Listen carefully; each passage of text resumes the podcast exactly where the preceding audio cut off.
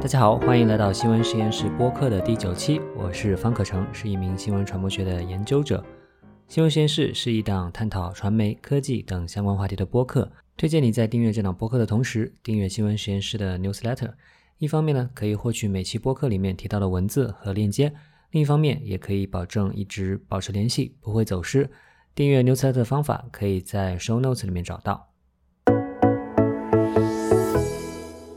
那本期播客呢有三个部分，第一部分呢照例是我的本周碎碎念，第二个部分呢是荐书，我会推荐两本很有意思的关于互联网和科技发展的书，第三部分呢是对谈，我邀请到了社会学的研究者西岸，我们一起来聊一聊在游戏产业里面的平台劳工，比如说代练、陪玩，不管你玩不玩游戏，我觉得你都可以从我们的对话中获得很多的启发。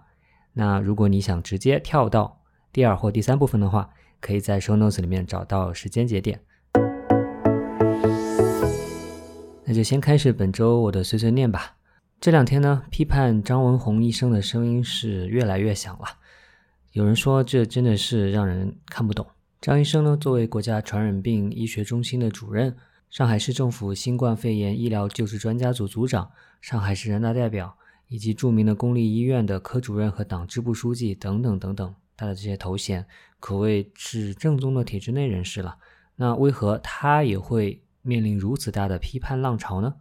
难道是因为他太有名、太优秀了吗？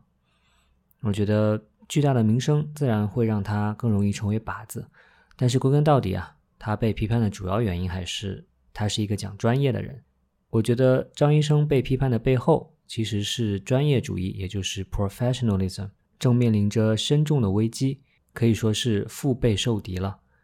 那什么是专业主义呢？按照美国的政论杂志《国家事务》一篇文章的说法，专业主义呢就意味着在从业者之间形成强大的内部观念，有一套经过一代代总结传承的做事情的最佳方法和专业守则。目的呢是为了实现一些具体的专业目标，而不是为了个人的名利或者是派别的利益。当不确定的情况发生的时候，一个具备专业主义的人。会问自己说：“根据我的专业职责，我在这种情况下应该做些什么？”而专业主义一般都会给这样的问题提供答案。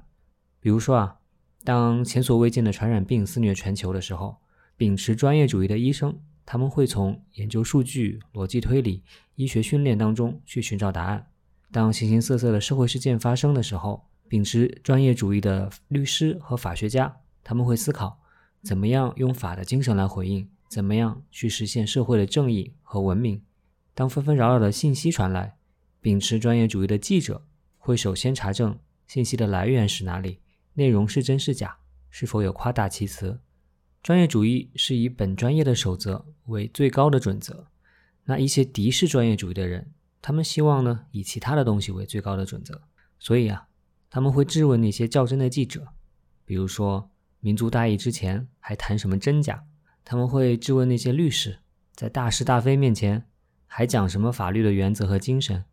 他们会质问医学家：“我们正在和美帝斗争呢，你怎么还能用和他们的医学专家一样的用词呢？”前段时间退出微博的另外一位网络名人法学老师罗翔，其实他和张文宏被批判的原因是一样的，也是因为他遵从专业主义。其实呢，专业主义的危机是一个世界性的现象。二零一七年，川普在美国上台之后，有不少的观察者就留意到，他是一个对专业主义持有敌意的人。他只关心自己能够获得多少关注，赢得多少拥趸，获得多大的权利。至于政治家这个专业的志向和原则，他根本就不在乎。当然了，专业主义呢也有自己的问题，比如说，它可能会导致一个排外自立的群体。但是很显然。当下我们所面临的威胁是专业主义者不敢做专业的事情，是专业主义精神不再被提倡，乃至成为一种危险。而当专业主义在一个社会衰落的时候，很多问题就会随之而生。原因很简单，因为在社会生活的方方面面都需要专业主义者才能最好的解决问题。所以啊，从这个意义上说，张文宏、罗翔还有许许多多其他被批判的专业主义者的境遇。确实是和我们每一个人都息息相关的。好，那接下来进入一个荐书的环节。在上周的新闻实验室播客里面呢，我和嘉宾川叶一起讨论了如何从互联网的发展历史当中去获得灵感，思考当下关于互联网和数字产业的非常多的问题。有不少朋友反馈说啊，觉得很有启发；有的说呢还没有听够，想了解更多这方面的内容。所以呢，这一次呢，我就顺势推荐两本关于互联网历史和科技史的书籍给大家。第一本书呢，叫做《超文本和超链接》。那长期关注新闻实验室的朋友可能知道啊，我本人曾经多次撰文讨论超链接的重要性。那我认为超链接是互联网的本质属性。今天各个 App 之间制造的这种孤岛啊，之所以让人感觉到非常的失望，之所以带来非常糟糕的体验，一个重要的原因就是因为他们在很大程度上限制了超链接的使用。那在《超文本和超链接》这本书中呢，作者是追溯了超链接和超文本这两种造就互联网的技术是如何从人们的设想中一步步变成现实的。在这些故事里面呢，有一代代改造现实的理想主义者，有灵感与理念的激发与传承。读完这本小册子，你会知道，原来好东西是这样做出来的。那第二本书呢，叫做《未来志》。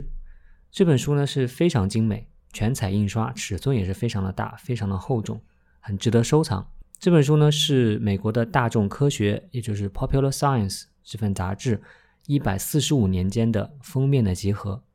那从这些封面当中啊，我们可以看到过去一百多年间人类是怎样描绘和预言科技发展的。更有意思的是啊，它不仅仅是一个封面的结集，这本书的编者呢还对这些封面上的科技畅想。做了一一的查证，他们去看看哪些预言真的实现了，哪些没有实现，还有哪些呢？虽然没有实现，但是为其他技术的出现做了贡献。那把这些案例看下来，你会对科技的进步有更加深刻的理解。那我觉得呢，这本书其实也很适合买给孩子看，因为它花花绿绿的页面啊，很能激发他们的科学想象。那这两本书呢，都是读库出品的，懂书的朋友。相信听到“读库”这两个字，就会对书的品质感到放心了。这两本书的原价呢，分别是二十八元和一百六十八元。现在呢，新闻实验室和读库做了一个小小的合作，把这两本书打包，两本书一起以一百五十八元的价格包邮出售。如果大家有兴趣的话，可以在 Show Notes 或者是本期的 Newsletter 里面找到购买的链接。这也是我第一次尝试在播客里面为大家带货荐书了。期待大家多多支持。如果效果不错的话呢，接下来我可能还会继续的为大家推荐好书。好，那下面进入本期播客的对谈环节。这期呢，我请到了宾夕法尼亚大学社会学系的博士候选人西岸，我们一起聊了聊他的博士论文的研究，那就是游戏行业里面的代练陪玩这样的平台劳工。那我个人觉得我们的对话还是信息量非常的大，非常有启发，所以我在这就不多废话了，我们一起来听一听看吧。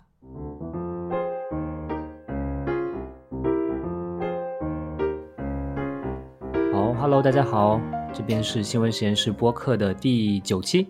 今天呢，我请到的是西岸，他是一名社会学的研究者，在宾夕法尼亚大学社会学系读博士研究生，应该很快就要毕业了吧？嗯，还有一两年吧。OK，那请他来呢，是因为他的这个博士论文研究的是游戏行业，那是游戏行业中间一个很特殊的角度了，是里面的游戏里面的劳动，特别是涉及到陪玩代练这一类的劳动。我觉得这是一个大家在讨论游戏的时候容易忽略的一个方面，因为最近可能大家也关注到了啊，对游戏行业的各种各样的讨论有很多，但更多呢是从这个消费者上瘾的这个角这个角度来讨论的。所以，对于游戏背后的劳动这一点，实际上大家关注的很少，而这实际上正好是西安关注的话题。所以今天请他来跟大家聊一聊。现在你要不要再有什么其他 关于自己的自我介绍，可以跟大家介绍一下吗？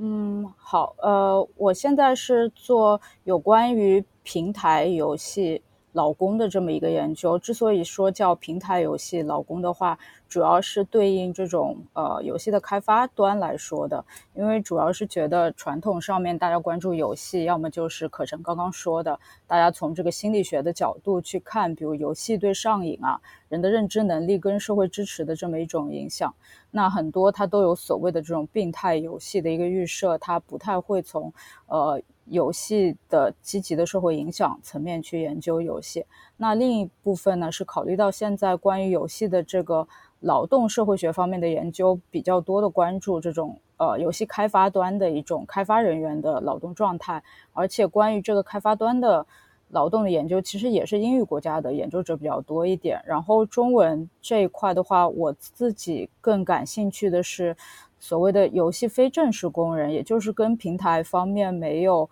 直接合同劳动合同关系这种零工的一个待遇问题。那这种游戏的零工。其实，呃，除了像代练啊、陪玩这类的话，其实也有我们更熟悉的，像呃游戏主播，然后还有一些别的。现在有很多，呃，比如说租号平台，甚至呃电竞博彩这个行业里面也雇佣了大量的这种非正式的游戏工人。所以我主要是关注这一块。嗯嗯，你刚才讲了好几个方面啊，又有开发者，又有玩家，又有非正式的这个劳工。那能不能先给大家介绍一下这个游戏行业的一个？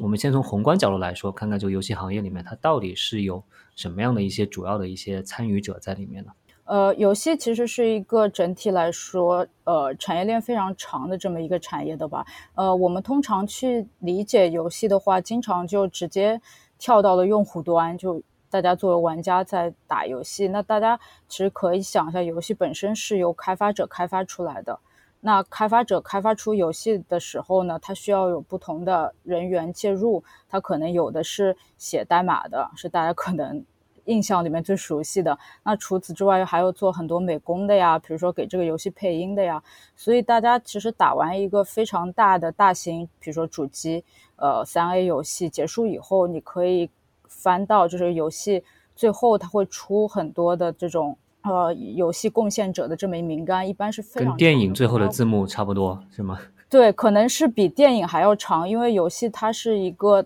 高度依赖外包团队的这么一个产业，所以有很多的就是游戏的美工，比如说其实都是外包给中国的。可能很多观众也知道，就是中国有一个特别大的这个游戏外包公司叫维塔士，现在它的总部已经移到新加坡了，它几乎。呃，包揽了非常多的我们现在知道的这种三 A 大作的美工设计，所以这些大作它在最后其实都会感谢不同的这种游戏美工的公司，然后这些外包团队里面的雇员他都不是跟那个原有的那个游戏公司是有直接的合同，它是属于这个外包公司的，然后这是一点，然后另外一点，我们如果从一个更这种。物质的角度来想，我们就是游戏主机要打游戏的话，我们是需要有这个生产主机的原材料的。其实很多生产主机的这种原料都是来进口于非洲，特别是刚果民主共和国，所以很多时候，呃，那边的一些稀有的金属其实会到造成当地的很多的部落和。这种呃族群之间的非常剧烈的政治和经济的冲突。这个稀有金属主要是用于芯片吗？还是？嗯，主要是用于制作像 PS4 啊一类的这种主机的这种非常重要的原材料。然后，所以大家就是通常不会往这个方面去想嘛。所以就是这个生产链条其实一直可以链接到这种挖稀有金属的劳工。然后他们提供了原材料，然后到组装线的话，很多现在还是在富士康组装的。所以我们通常想象富士康可能是去生产所有的苹果产品，但其实他们也负责生产全世界几乎所有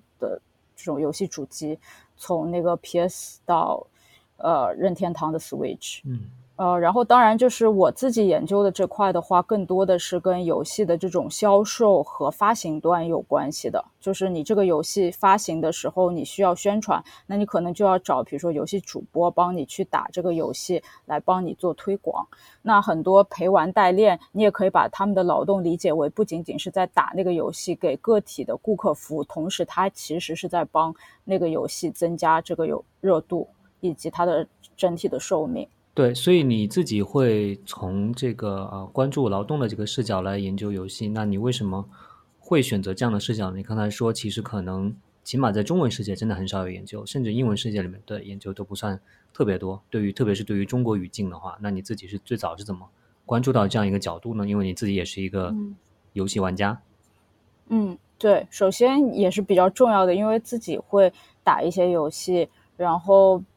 比如，就像我刚才说的，打游戏结束以后会出这种贡献人的表，其实那个里面会看到非常有意思的这种劳动的分工。比如，我会留意到，基本上很多外包团队里面会有很多那种华裔的名字，或者是典型的非常中中国人的名字，那就是你会自然的去思考，为什么就有很多人突很多中文名突然聚集在一个贡献。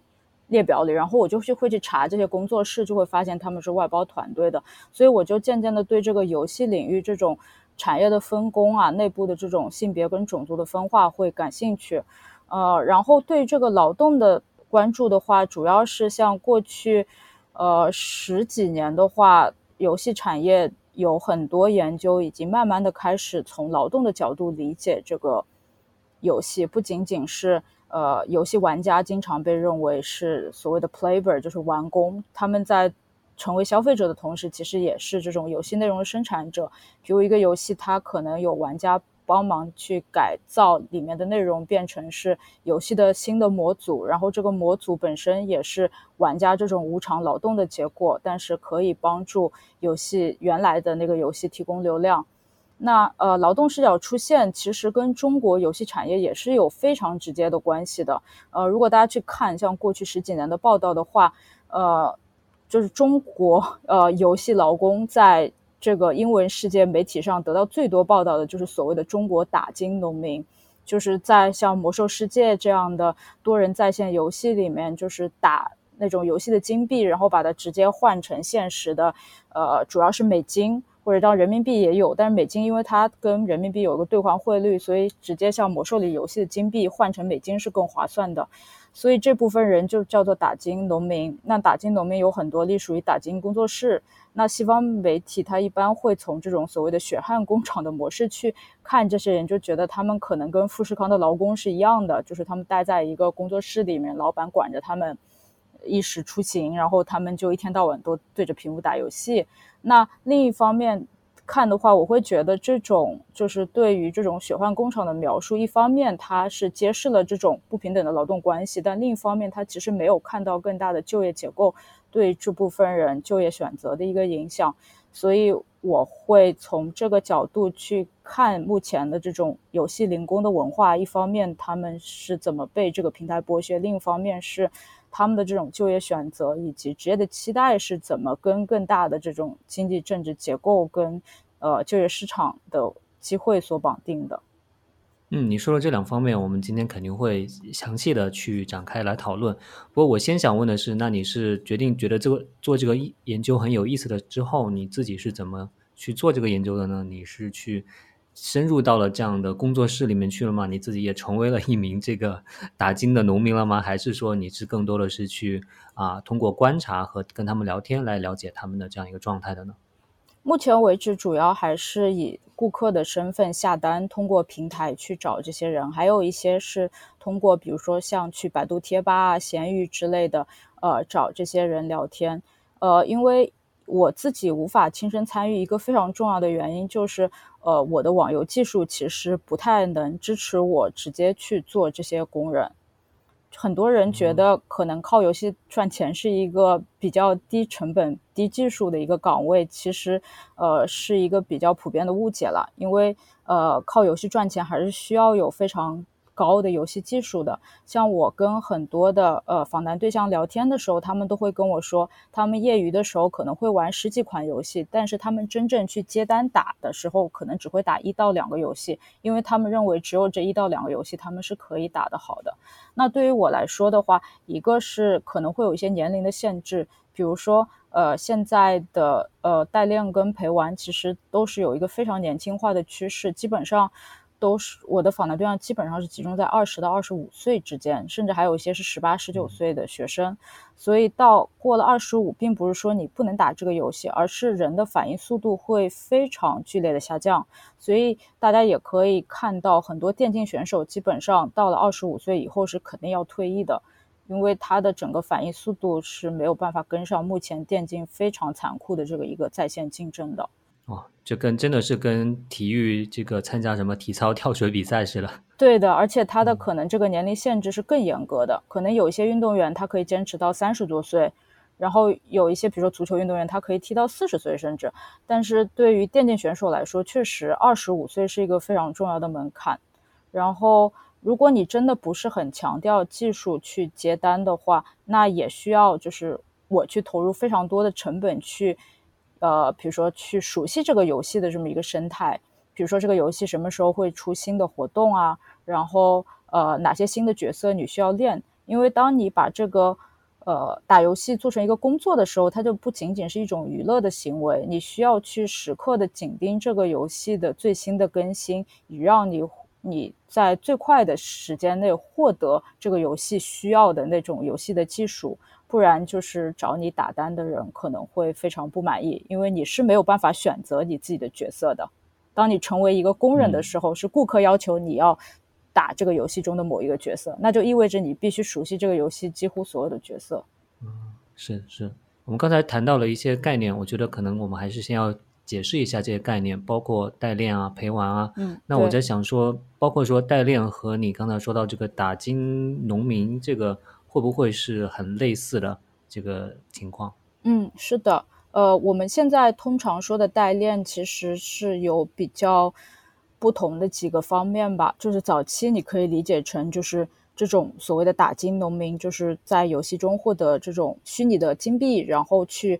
卖出获得真实的呃货币的价钱。呃，这种行为它可以被认为是一种早期的代练的行为。呃，然后但是呢？后来，这慢慢的这种代练行为就变成了，另外有那种外挂，所谓的外挂出现，就是一些作弊的软件可以帮你呃更快的收集这种金币，然后甚至呢有一些外挂软件可以自动帮你升级，帮你去跟这种游戏里面的呃其他的玩家跟敌人作战，然后甚至有一些是可以自动帮你收取什么你打到的装备啊之类的。那这种情况呢，主要是早期用于这种多人在线角色扮演，就是所谓的 MMORPG 游戏，就是像魔兽世界这样的游戏比较多。因为这些游戏呢，就是它的外挂其实是比较更好写的。那现在我们去看现在的游戏市场的话，它的那个。主要是由这种嗯玩家组队所谓的这种竞技类的游戏，像什么吃鸡游戏啊，然后王者荣耀啊这种呃五五对五的这种游戏。主导的那这种游戏呢，通常就不太可以用以前的这种外挂的思路自动帮你打，因为毕竟它是很强调人的一个游戏技术的。那所以现在我们所说的代练，更多的是代练上分，就它是非常强调有一个真的劳工在帮你打这个单子，而不是说有个机器在帮你自动升级。所以大家去看这种淘宝上现在很多的代练的店铺，它都会强调三个字叫纯手工，就它会非常的。忌讳，就是这个单子是外挂来打出来的，所以很多也要求劳工是实时直播他的整个一个代练的过程。你可以解释一下这个上分是什么个概念吗？大概就是呃，去给另外一个玩家提高他在竞技游戏内的一个整体的排名。那为什么这个不能用机器来完成？机用机器完成什么不好的？呃呃，没有不好，而是就是大部分的外挂的程序不足以完成这个。所以就是在这个在游戏的不同的游戏里面，还有不同的呈现。比如说，呃，吃鸡游戏它的外挂是很多的，因为它的外挂主要在于，比如说它可以提供，呃，你穿墙看到对面的敌人，那你瞄还有有那种比如说自动瞄准的外挂，这个是可以做到的。但是它不能做到的是在像英雄联盟这样的游戏里，真的帮你打出非常厉害的，呃，比分。就是它外挂有一一系列的限制，因为早期的多人角色扮演，它要求的只是你完成那，就是它不是，呃，那种典型的非常高竞技的游戏，它可能只是我自己可以完成每日的任务，我打到那个装备就可以了。但现在的游戏，它是非常强调有那种电竞的色彩，嗯，你一定是在那个电子技。竞技的这么一个标准下，需要去拿到一个非常高的排位，呃，这种非常高的排位的局的话，是非常难用外挂实现的，所以很多都是通过真的是游戏技术很好的人帮你打上去的。但是上了分之后有什么意义吗？如果下一次你还是玩家自己玩的话，那你技术还是不行啊。嗯，对，所以会有一些人不断的去找代练帮他去做这个事情。让有一些人可能只是需要就是在比如说自己在朋友圈里面图一个面子之类的。所以他并不需要持续的去玩这个游戏，他只需要有一个人帮他能打到那个成绩，然后他对外炫耀就可以了。就是他之后打不打，其实不是一个比较非常重要的问题，还是一个社交媒体的需求，就跟拍小红书的这个名媛照片似的。对 对，嗯，OK，那这是代练，那陪玩呢？呃，陪玩的话，它就是可以分成几种吧。这个之后我们也可以讲这个里面的一个性别的差异。那我就先不讲性别。陪玩的话，它主要是分陪真的娱乐的陪玩跟陪练，就是偏技术类的这种帮你上分啊什么。那这种技术类的其实就跟代练有点类似，只不过呢，呃，陪玩是需要这个劳工跟一到呃需要几个劳工或一个劳工呃。和老板实时的去进行这个游戏。我说老板，就是因为基本上在陪玩行业，大家称顾客都叫老板。所以其实这里面跟代练对比的话，一个非常有意思的现象就是代练大家称顾客经常叫上家。那这个是一个非常嗯中立的这么一个术语，是不带什么情感服务色彩的。但是当陪玩叫老板叫代叫叫。陪玩叫顾客叫老板的时候，其实这里边就是形成了一个非常不对等的服务的关系，所以陪玩也是一项跟代练比起来更依赖这种情感劳动的这么一个行业，所以它里面也有更多的女性参与进来。呃，所以像这个陪玩的话，现在呃国内应该是还是几乎有几十个平台都在做，当然是有一两个平台做的特别大，像上海的比心的话，应该是业内做的。最大的一个平台目前，然后那个上面注册劳工的数量已经有好几百万了，所以不同的平台加起来，其实它吸引的这种打单的人数，我自己认为是不输于像什么外卖平台的骑手的，只不过大家对它的公众关注度现在还远远不够。嗯，那你刚才说到陪玩，它更多是情感上的一个陪伴，一个劳动在里面。那陪玩对于技术要求高吗？嗯，这个看呃，老公自己的想要做什么样的这种陪玩，就是一般陪玩领域，它是分为所谓的娱乐陪跟技术陪两方面。有一些顾客他可能是为了上分去找一个陪玩，有一些顾客可能仅仅是因为他打游戏的时候少了队友，然后去找。有一些顾客，甚至男顾客，可能他真的只是想找一个小姑娘陪他打游戏，所以他并不在乎对方的游戏技术。但在这种情况下，像性骚扰这种情况也会非常普遍。那如果是看情况，那是不是大家在比如说，我不知道大家是在一个平台上把自己的这个信息列出来的时候，会明确的说自己服务的是哪种顾客吗？嗯，他们会写一些，呃，加一些。比如说加一些标签呐，然后加一些对自己的描述来突出这种不同的特点，而且这是一个非常强调性别分化的这么一个行业。一般女性被认为只能做娱乐陪，然后男性的话就又可以做娱乐陪，又可以做技术陪。然后很多男性他会比较，他会做技技术陪，他会有一种骄傲感，就觉得我的游戏技术特别好，所以我可以做技术陪。然后相对娱乐陪的话，技术陪他就不需要跟老板有非常多的这种言语上跟情感上的沟通，他基本上只需要在游戏过程中陪老板把分把游戏打好，然后老板的排位打上去，基本上就可以了，并不需要就是沟通太多。像很多我呃有访谈的这种女性娱乐陪都会跟我说，在打单时间以外，他们也要花很多时间来维护跟已有。这种顾客之间的关系，譬如就是问问顾客最近好不好，这样的话，顾客就有更有可能再次下单。所以这是有很多这种额外劳动的一种劳动。娱乐赔和技术赔的收费上面是一样的吗？还是也有差距？平台方面它不会去定这个技术跟娱乐赔，就是它这个二分是，呃，用户和已有的这么一个性别分化的这种。劳劳动体制它造成的一个自然的一个结果，所以平台方不会去管，所以都是就是老公他自己去设定自己的单价。一般来说呢，劳工加入平台的时候，这个单价都是很低的，然后你要通过积攒你的这个评分，慢慢的去积攒你在平台的那个总体的这么一个算法分数，来提高你的每局游戏的这么一个单价。然后至于你提到什么程度呢？其实是因人而异的。一般就我的观察来说呢，呃，像嗯，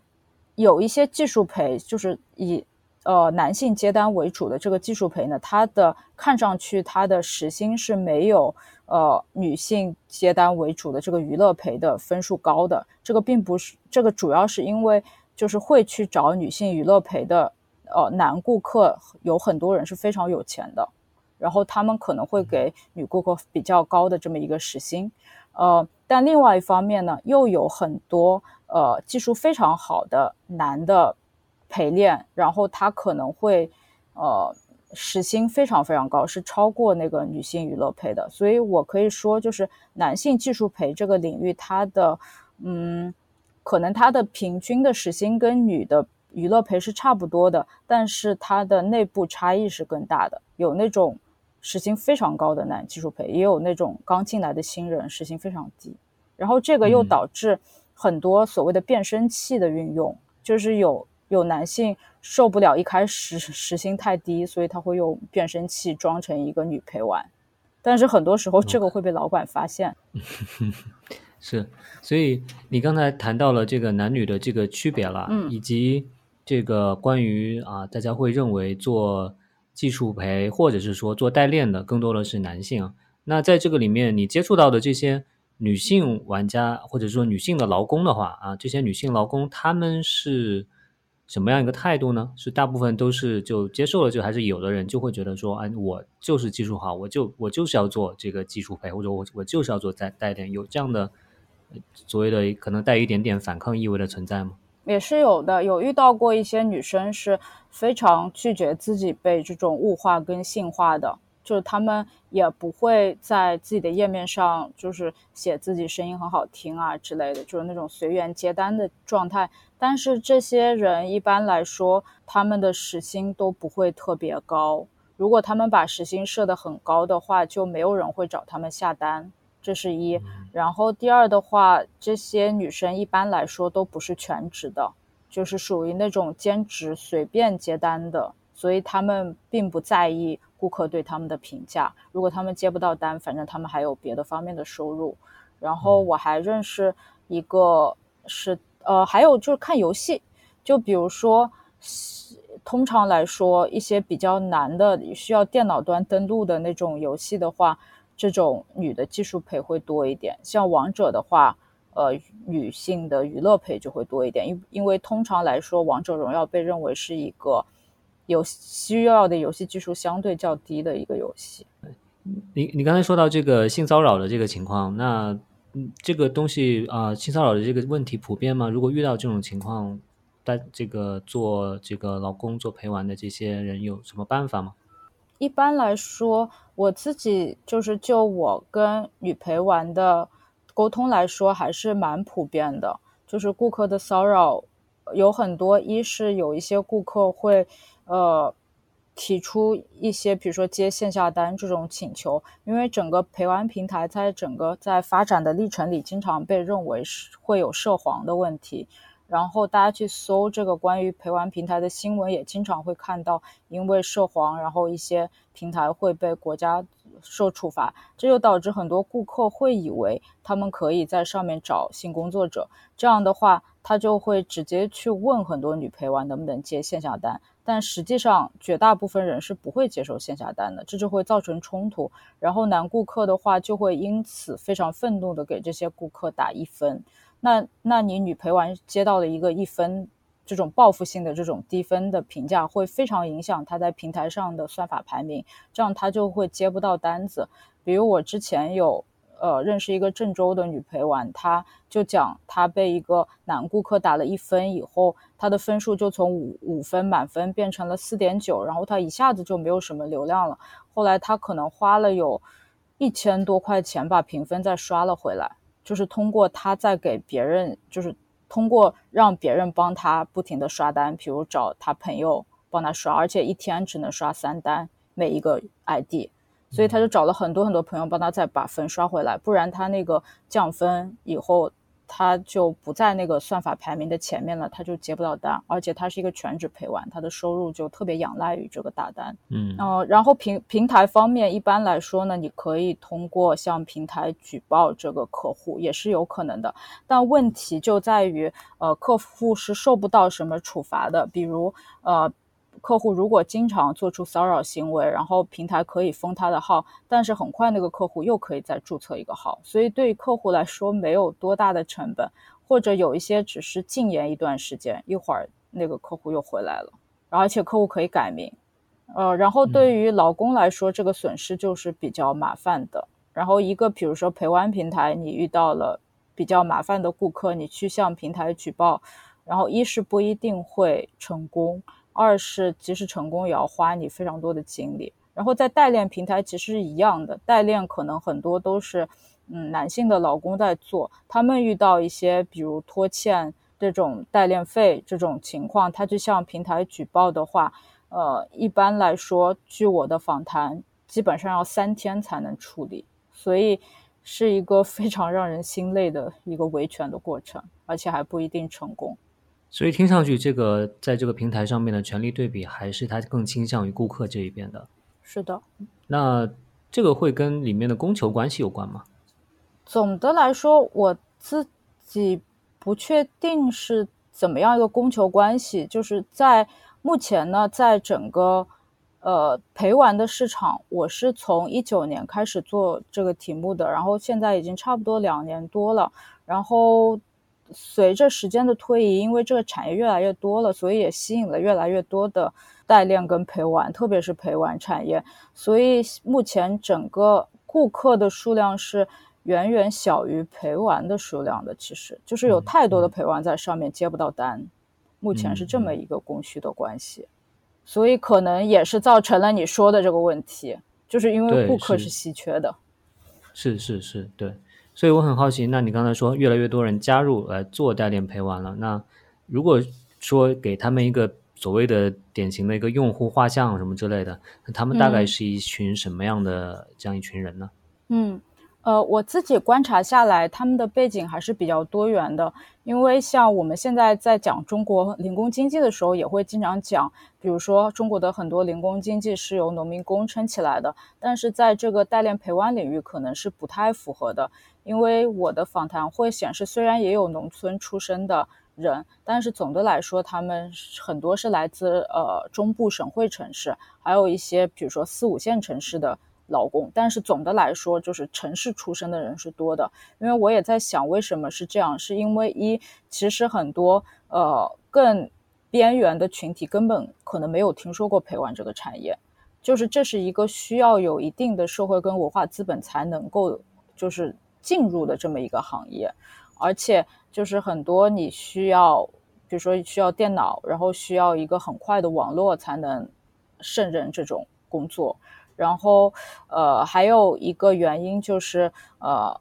一些四五线城市比较多，这些城市里面可能很多本地经济它不够多元，然后就业市场也比较单一，所以我会遇到一些人说本地就是找不到什么合适自己的工作，所以就宁可窝在家里打游戏赚钱这种。然后呢，还有一些比较特殊的案例，就是。呃，看上去他们有一份比较稳定的工作，但是其实他们在他们所在的那种四五线小城市，这种看似稳定的工作，现在报酬也越来越低。比如我有遇到过小城市的警察，然后还有小城市的那种幼儿园老师，他们都说啊，他们当地的工资非常的低，所以哪怕是这种稳定的工作，也不足以负担他们日常开销，所以他们会再兼一份这种陪玩的工作。然后甚至就是我认识的那个幼儿园老师，他就直接辞职，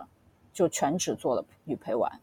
那大家在对零工经济的讨论里面，去美化零工经济的一点，可能是这样一种高度的灵活性，包括你在哪工作、什么时间工作，都是有比较多的自己选择的空间的。那实际上在你的了解中间，他们的这种工作状态是这样的灵活吗？还是说他们其实也是？非常受限的，甚至很多人就像你最开始描述的那样，可能是 在一个大的一个工作室里面，就像这个有点像这个富士康工人一样的这个状态。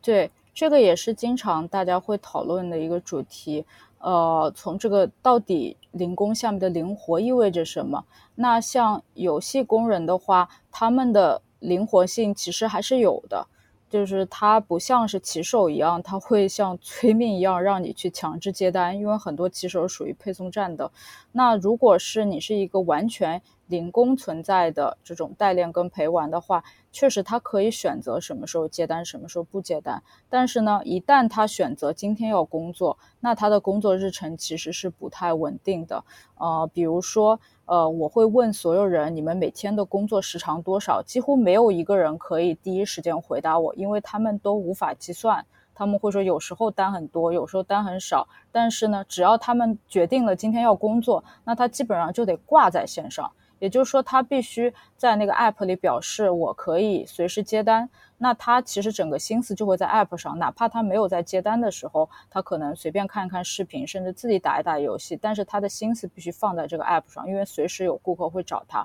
而且像比心这种平台，如果你选择了你可以秒接单，如果有一个顾客给你下单了，你没有及时回复，他会扣你的那个算法排名。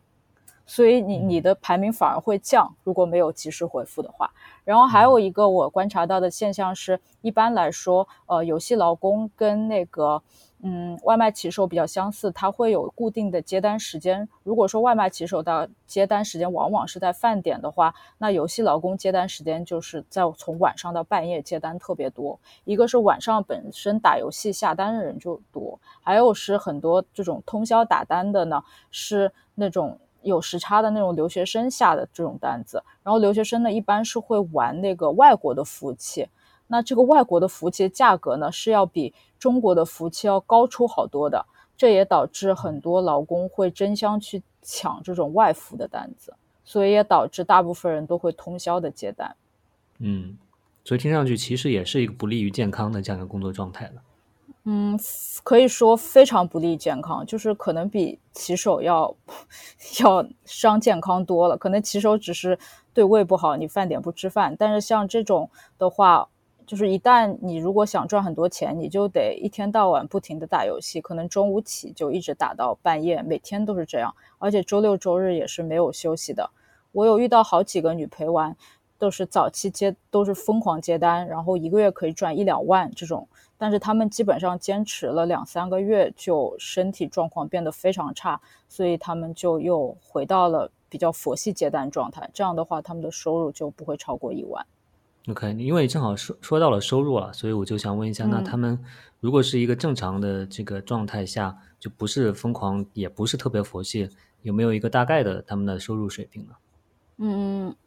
内部差异还算比较大吧，一个也是因为你的那个时薪它是差挺多的。比如你刚进平台的话，一局王者荣耀的时薪可能只有五块一局，一局大概是十五到二十分钟，也就是说你一个小时也就最多赚二十。而且平台还会扣百分之二十，所以你一个小时拿到手只有十六块，就可能比日结的工资还要低。那你随着时间推移，你可能积攒了一些名声，可能你有些稳定的顾客流，然后你的算法排名也上去以后，你可以调这个单价，你可能变得八局一块，八局就八块一局。那你的收入就可以超差不多翻倍，虽然也没有很多。那所以我大概仿下来的话，如果你是全职做陪玩的话，大概一个月收入是四千到四万不等。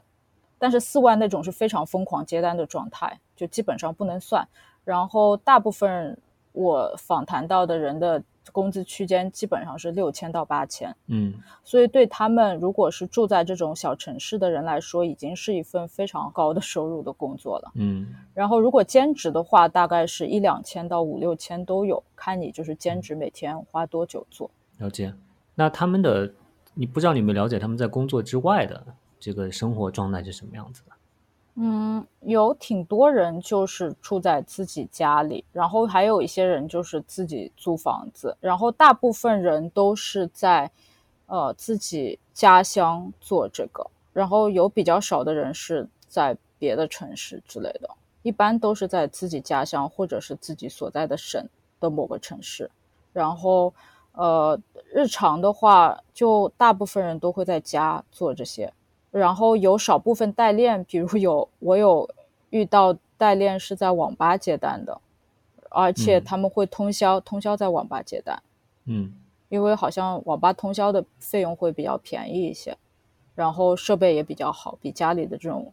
电脑会好多了。呃，然后基本上。呃，有很多人会跟我说，因为其实我除了访谈代练跟陪玩，有也会访谈不少游戏主播什么。就其实他们的一个共性就是社交需求很强烈，但是他们线下都没有很多的朋友，因为他们基本上都是在线上接单。然后他们同龄的很多朋友也不是从事游戏这个产业的，所以跟以前的同学之类的沟通也不算特别多。在网上跟其他的陪玩代练会有一些联系，但是主要也是在网上那种微信、QQ 群聊天的这么一个联系，没有特别强的，比如说会去集体维权啊，这这种情况是不存在的。嗯，所以就是还是整体来说是原子化的情况比较明显的这样一群人。是的，是的，我有问所有人说，你们就是在你所在的城市有没有你认识的另外在做你这行的人，基本上百分之九。百分之九十九的人都会回答我说一个都没有。虽然说实际上肯定存在的，但是他们并不认识，并不熟悉。是的，是的。嗯嗯，了解。那这个会跟你一开始说到的这个，比如说可能有人属于同一个工作室，这样大家在一个工作室里面工作，那起码你是 physically 物理上在一起的这样的状况是很不一样的，对吧？那在这个中间，他们到底是完全是属于？啊，只属于自己个体的这样一个零工呢，还是说中间有会有一些组织或者所谓的工会会去把他们去结合起来，来组织把他们组织起来呢？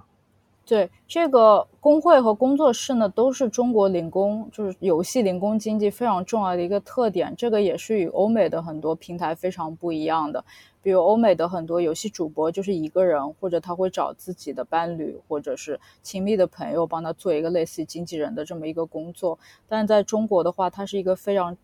强势跟成熟的游戏工会体系。工会的话，一般来说类似于劳工的这种经纪公司。一开始呢，大家默认工会指的是这种游戏主播的工会，因为游戏主播毕竟要出镜嘛。除了你是虚拟主播，那哪怕虚拟主播，你也需要有一个 avatar 在那边，所以就你需要出镜，需要包装的，所以你有一个经纪公司帮你去包揽，帮帮你去宣传，会好很多。而且很多工会是给你一个底薪的。然后在之外，虽然他们会扣打赏，但总的来说还是有一份保障。然后现在很多陪玩呢平台，它也会有一些类似工会的组织，但是它这里面的工会跟直播的工会有的时候不太一样，就是它一个是分为。官方授权的那种工会和很多非正式的工会，然后这种非官方授权的工会呢，主要就是呃，你注册平台以后，有一些人会把你拉到那个工会里，然后工会呢是可以帮你宣传，就是因为平台都有那种算法排名，会有那种推荐位嘛。如果老公他加入了一个工会的话，你更有可能被这个工会推到那个平台的上面，然后你就可以接到更多的单子。你说的官方是指比心这样的平台的官方认证？对对，就是会有一些工工会是跟官方有合作的，就跟主播什么虎牙斗鱼上面的工会跟虎牙斗鱼本身它是有条款的，是有合作关系的，所以它不是要打击的那种对象。所以的话，就有一些比如说推荐位，它是分配给工会的，比如说每一个工会。我有两个推荐位，那这周我就可以把我工会下面的两个劳工推到那个上面去，那这个两个劳工就会得到更多的流量，那他就可能拿到更多的单子，是这么一个机制。那这个呢是官方授权的，但问题在于现在的代练跟呃陪玩平台呢，其实还有很多所谓的非正式的工会，其实这个工会就是我们说的游戏工作室，就是这些工作室其实它并不是我们认为的经纪公司，而是一个。转单发单的群，比如说就陪玩来说，会有那种工作室，呃，去养一两个大的号，然后通那个大的号的那个图片内容什么，其实都是假的。然后他就是专门接单的号，然后顾客给这个大号下单的时候，可能并不知道这个背后不是一个人，他其实背后是一个工作室。然后这个工作室接到这个单子以后，再把它这种转到他们旗下的劳工去打单。那这样的话，其实就是平台和工作室抽了两两次成，所以拿到平呃工人手里的钱会少一点。但另一方面讲，因为工作室他养了大号，所以它的流量会比普通的零工要高。就像那个像美团的配送站跟那种什么专送跟众包骑手一样的那个关系，配送站他可能会拿到更多的单子，那这样的话，劳工如果属于工作室的话，他就可以更快的拿到单子，他中间单子与单子之间等待的时间就会短，所以加不加工作室和工会是老公自己的选择。但问题在于，现在代练跟陪玩领域的这种工作室，它有很多鱼龙混杂，就是有一些可能就直接是一个诈骗机构。你可能加了以后要交一笔会费，结果你最后也没有拿到你的你的报酬，这个也是存在的。还有一些非正式的工会，它呃给你的时薪实在是非常非常低，就是你一直没有办法积攒自己的这种流量，因为你一直是通过工工作室走的嘛。嗯，所以呃，这个情况也比较复杂。然后工作室的话，也有线上跟线下之分。有一些陪玩代练工作室是线下有空间的，有一些老公他就直接吃住在这个地方，直接就在这边打单。那现在由于要节省成本，很多工作室也全线上运营了，就完全就没有人在在里面。所以其实如果大家真的是在一个空间里面有线下的这样的空间里面。我不知道会不会跟这种配送站类似，他们会更容易去彼此连接起来，一起去沟通一下信息啊，然后甚至有一些维权的行动。但是如果纯线上，那显然是大家更加原子化了。对对对，那我自己观察下来，其实未必就因为我线下工作室其实观察的相对比较少，因为一大部分工作室是非常不欢迎研究者的，他不会理睬你。然后还有一些工作室基本上是藏藏在我们居民楼里面。所以它不是我们认为的通常的一个大的那种注册公司，它就是一个非常隐蔽的居民楼，你根本就不会发现这里可能有一个工作室。然后，呃，然后每集体行动比较难的一个很大的原因就是这种工作室的劳工轮换率都非常非常高。就比如上海这边一个工作室，我有问过，就是他们那边轮替基本上能做满三个月的就非常不错了。为什么会这样呢？呃，因为。报酬不会很高，还有一些人他只是混个住宿啊什么，因为有一些工作室他就是给你非常廉价的这种住宿，甚至是包食宿的。有我这边有，像上海这边有一个工作室，我问到的价格是，呃，他一个月大概包食宿九百块，所以其实非常便宜。对，就有一些人可能他只是过过渡一下，他并不是想长期在这里待。那平台怎么看工作室呢？呃，平台跟工作室还是一个怎么说呢？呃，一方面又想打击，另一方面其实又仰赖工作室的这个流量，因为工作室其实是帮他们，一方面是分了很多流量，因为平台自己也管理不了这么多人；另一方面，它就是进行一个间接的劳动控制，就平台不能直接的控制工人，那它就是等于工作室是平台控制工人的一个代理，这样子。嗯，所以。是一个比较矛盾的态度吧。一方面，如果没有工作室，好像就是，呃，平台可以吸直接吸纳这些工人；另一方面呢，其实平台目前它又没有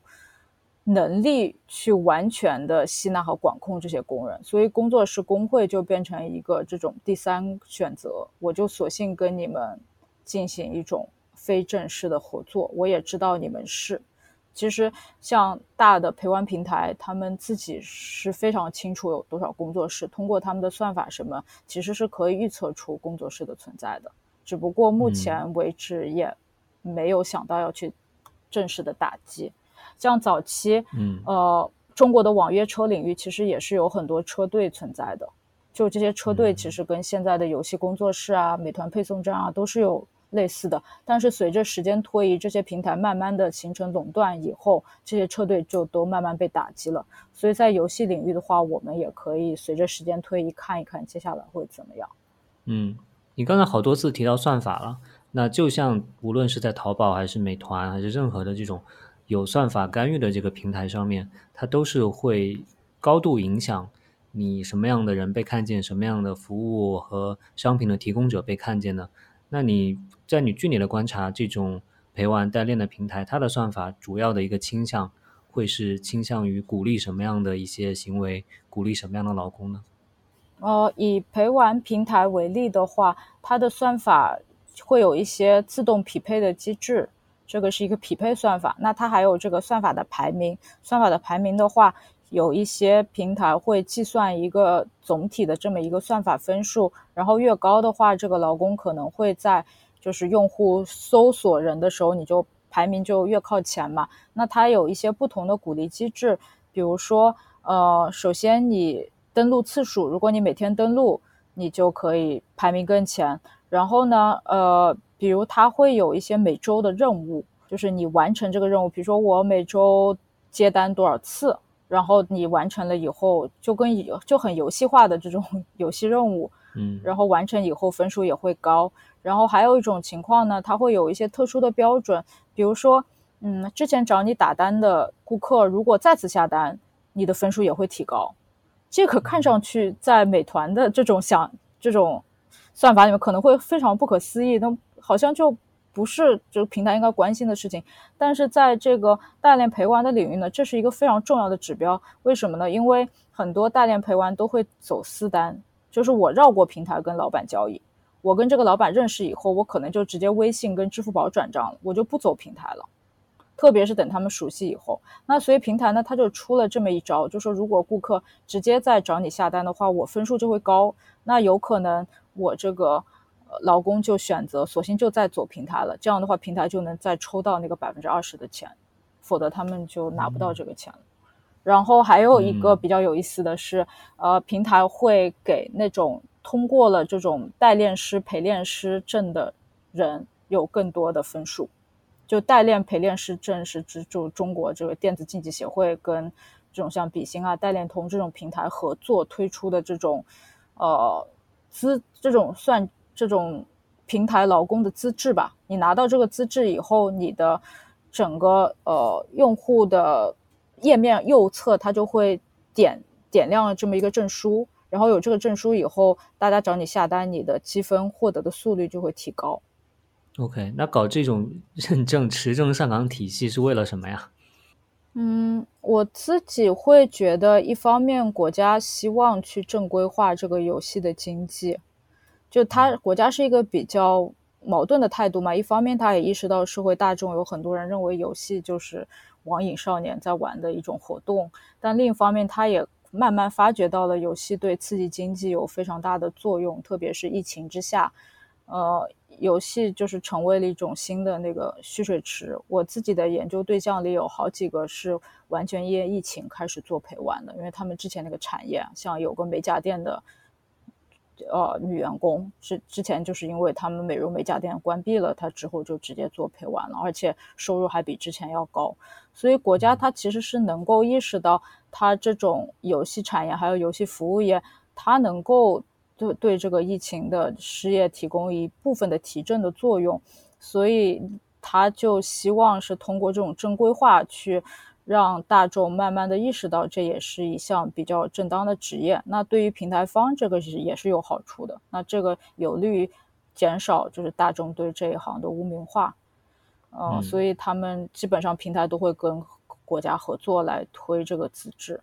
呃，当然，实际上运作的时候，这个资质还是有很多的灰色地带。比如说，在很多的二手交易网站上，你就可以看到这些资质都是可以买卖的。嗯，行。那我们再来稍微讲一下这些啊买家吧，就是其实购买这些服务的人是什么样的人呢？他们所在的他们会和这些提供服务的劳工一样，也是小城市的为主吗？还是在大城市呢？还是说甚至在所谓的这种下沉市场呢？嗯，感觉也是跟劳工一样蛮多元的情况吧。买家的话。呃，比较多的是那种打游戏的城市的中产阶级，因为你要想，因为这个不是大家的这种刚性需求支出嘛，所以一般你舍得在游戏上花，不仅仅是打游戏花钱，还能花钱让别人陪你打游戏的这部分人，总的来说还是不会是经济上特别不宽裕的那种。然后，然后且就是比较突破性别刻板印象，其实呃，女女性客户也挺多的。呃，之前有一个关于这种比心陪玩平台的报告，就显示，相比来说，其实女女客户就是女老板平均的付款次数要比男老板还要多。虽然女老板少，但是他们更愿意花钱，这个也是一个比较有意思的现象。然后还有一个就是代练跟陪玩之间会互相下单打游戏，就有一些陪玩，特别是兼职，他们如果不不仰赖这份收入的话，他们会把赚到的钱再反过来再去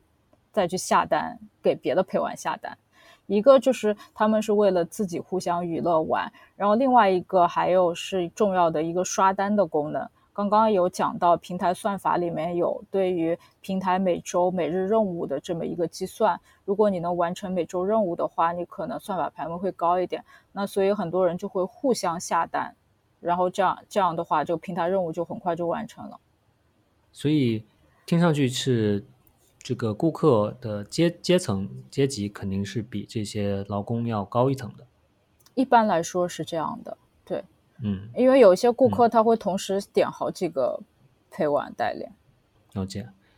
嗯，那我们就说到最开始你提到的一点了，就是这些劳工到底是大家某些人的刻板印象里面的这种被剥削的这个情况，还是说他他们得到了本来你刚才说到了美甲店里面。这个美甲店开不下去了，他们做了这个新的工作，反而有了新的机会，而且甚至比之前的这样一个收入还要更高。所以你感觉和他们接触之后，你感觉他们更多的是在这个行业里面是获得了机会呢，还是遭遇的这种剥削在里面呢？嗯，我觉得这两个，我目前看这两个点的话，不把他们看成完全是对立的，我觉得他们是同时存在，都有道理吧。就一一方面，大部分人会对自己有这个游戏技术会感到庆幸，比如很多女陪玩，你也知道，因为就是女性在游戏业整个是一个边缘化的状态。如果女性会打游戏的话，她们一般会感到自己有了一项新的技能。虽然你很难说这种心态是这种自豪感，但是他们会觉得自己多了一个生存的途径。像之前提到那个美甲店倒闭的女陪玩，她就觉得就是自己非常非常幸运，可以就是通过陪玩这个还能维持就是不不少的收入，不然她就真的觉得很走投无路。这个确实是一个呃现象。那你也不能说她现在做的做的这个陪玩就不存在剥削的情况。其实我认为恰恰相反，正是因为目前。很多这种陪玩代练的行业还是处于一个比较灰色的地带，没有被大众所认同是一项正当的职业。恰恰是因为这种认知，让平台受益，因为平台会利用平台顾客都会利用这一点去压价，进行更强的剥削。所以比较重要的是去承认这部分人是和其他劳动者具有一样的劳动地位的工作的人群。而不仅仅是就是业余打单娱乐的，像很多，呃，剥削也是存在在顾客端的。比如很多顾客会，呃，非常没有无理的这种压压单、压压低单价。比如跟女陪玩店的时候，很多顾客熟悉了以后就说：“那不如你就免费陪我打游戏吧，反正。”你也获得了娱乐，他会就会有这样一种思路，就是他会认为，只要你从中获得娱乐的活动，你就不一不应该获得足够的报酬，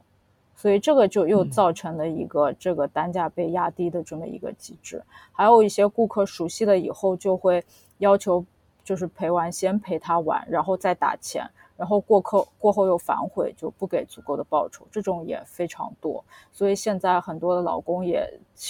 学到了以后，就一定会要求顾客先付钱，碍就是不会再碍于情面不敢说这些事情，因为往往老板先要求打单再付钱，都是过后会拖延的。嗯，你刚才说的很重要一点，就是你得先，我们需要先认识到这是正当的工作，这可能是跟做外卖骑手、跟游戏主播这些这些其实都是啊啊都是这个行业里面很正当的工作，承认了这一点之后，才能去。谈论对这个行业的这个劳工的这样一个权益的这样一个保护的情况，那你觉得他们这群人自己会很有这样的意识吗？他们自己会怎么定位自己？他们自己会很明确的觉得说自己在做的就是一份正当的工作吗？还是说他们自己的认识其实也处在一个模糊的地带？以及是说他们基于自己认识的基础之上，有没有试图向其他他们身边的人去解释他们做的工作的这个正当性呢？呃。这个问题特别好，我也问过不同的人这个类似的问题。大部分人还是会有意的把工作跟娱乐分开的，包括我们刚刚聊一开始我就提到，有很多人他们会玩很多个游戏，但真正接单的时候只接一到两个，呃，然后有很多人会把接单的游戏跟玩的游戏分开，以就是人为的造成这么一个界限，就有一些游戏我是。为了工作的有一些游戏，我是娱乐玩的，因为确实，当你把一个游戏工作化以后，这个游戏就没有那么好玩了，你就很难再用娱乐的心态去看待你原来就觉得好玩的这么一个游戏。这个是很多代练跟陪玩跟我沟通的这种心态上面的一个转变。呃，另外就是呃，哪怕是一些。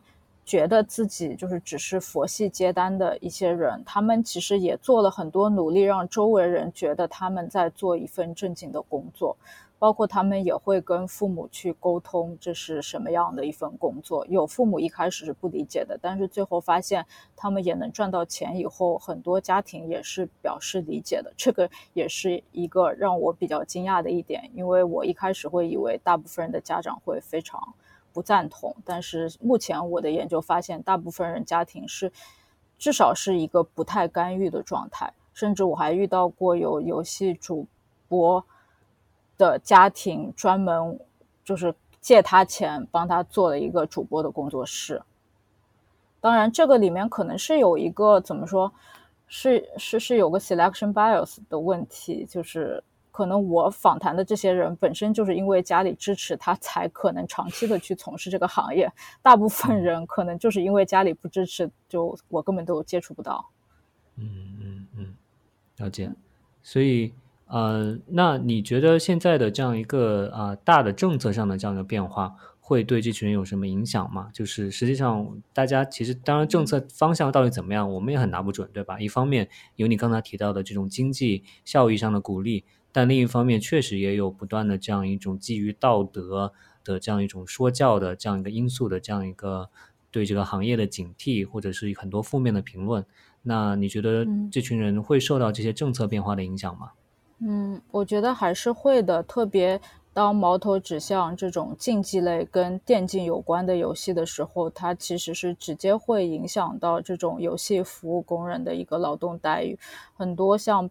这种陪玩代练平台，完全是因为近些年来像王者荣耀、英雄联盟这种游戏特别火，它才有了这种巨大的社会需求去玩这些游戏。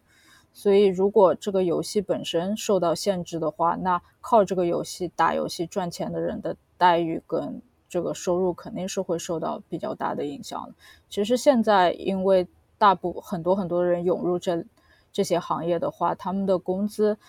已经已有所下降了，就是不知道之后如果受到更多打压的话，是不是情况会更加严峻？哦，也问了一些人之后，他们有什么别的打算？其实大部分人也没有想好，但比较一致的是，很多人也觉得这不是一个很长久的可以从事的行业。一个是随着年纪大以后，他们也觉得像社会保障是比较重要的，这种没有五险一金的状态其实没有办法持续很久。所以很多人也在积极的想办法去考一些证书之类的，也也有就是托朋友家里关系，希望去找到一份更稳定工作的人。嗯，还有您最后说流动性还是挺大。对，是的。但是其实这个年龄因素呢，我觉得也未必，就是因为可能现在他们的年龄小，也是因为首先这一行业刚刚出现，然后它整个劳动待遇都没有稳定下来。其次就是随着中国整个就是游戏玩家年龄群年龄的增长，可能这一行的年龄生态也会好转起来，因为现在都有好多老年的游戏玩家了。嗯嗯，你刚才说到竞技类游戏，我突然想到说，那可能这个行业不仅受到政策的影响，是不是也会受到整个游戏行业周期，或者是说？呃，就像说这几年流行像吃鸡啊，或者是王者荣耀这样的游戏，那可能过几年会不会流行一种新的游戏啊？那种游戏可能对代玩啊这个代练和陪玩的这个要求没有的需求没有那么高，会不会有这样一种可能？有的，是的，就是所以我说，基本上呃，王者荣耀是直接刺激了中国很多陪玩产业的兴起。这个它是直接带来了一个流量，它可以被认为是腾讯腾讯这种的一个副产业，甚至，然后本身这种大的游戏公司也会在陪玩代练领域投入很多的资本。就是一个非常长的这么一个链条，然后他们可以从前端到后端全部都控制起来。然后至于具体的游戏品类的话，呃，是的，有一些游戏可能是不适合陪玩代练的，就就比如说像《原神》这种，就是它都没有办法交易内部的素材，所以相对来说，这个游戏虽然很火，但是代练陪玩没有很多，就有还是有，但是没有办法跟王者啊、吃鸡啊这种比。然后，但另外一方面呢，又会不断的有新的游戏出来，呃，有适合陪玩带来的游戏出来。就比如说今年暑假最火的一个新游戏，就是网易出的那个《永劫无间》，是一种仙侠类的吃鸡游戏。然后最近就非常火，这个游戏火到，呃，我认识的很多陪玩代练，在这个游戏还没发行的时候就已经跃跃欲试，因为他们觉得刚发行一段时间一定可以赚到很多钱。所以我有几个陪玩代练已经最近开始在接单这个游戏了。好的，很有意思啊。那我们也聊的差不多，你最后还有什么觉得我没有问到的？你觉得很有意思的要分享的发现吗？比较有意思的可能就是目前整个因为游戏出海啊，然后还有海外有很多中国人的缘故，其实陪玩代练产业在国外也慢慢兴起了，只不过整个。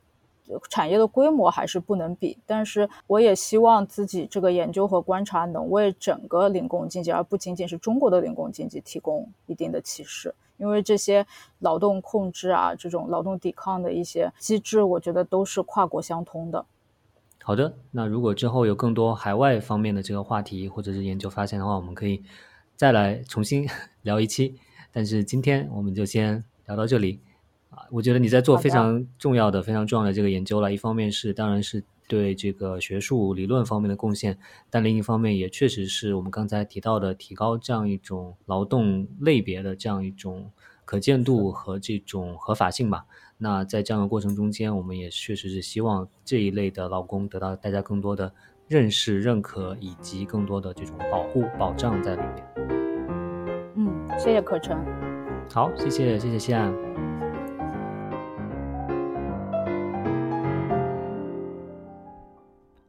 感谢收听本期新闻实验室播客。如果你使用的是小宇宙，欢迎在评论区和我互动；如果你使用的是苹果 Podcast，欢迎给我们五星好评和写一些评论。以及再次提醒大家，本播客有一份配套的免费 newsletter，欢迎大家订阅。同时，新闻实验室也有出品的付费 newsletter。如果你是新闻传播专业的学生，或者是这个行业里面的研究者，或者是想进入这个行业的人，可以考虑订阅。链接呢都在 show notes 里面可以找到。感谢继续为本期播客绘制封面的雨辰，以及为本期播客做剪辑的罗瑞。感谢所有听到这里的朋友们，那我们下期再见了。哦，对了，如果你对我在荐书环节推荐的那两本书感兴趣的话，记得可以在 show notes 里面找到链接，考虑一下购买支持哦。